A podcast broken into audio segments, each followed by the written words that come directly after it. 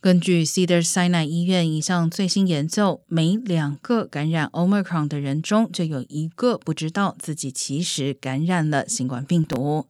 研究人员检查了近两千五百名患者的血液样本，只有大约百分之四十四病毒检测呈阳性的人意识到自己感染了 Omicron。另一方面，在不知道自己感染的人之中，只有百分之十报告自己有新冠症状，与此前研究预估无症状感染者的结果一致。研究作者表示，希望这一项研究可以促使人们保持警惕，并进行病毒检测。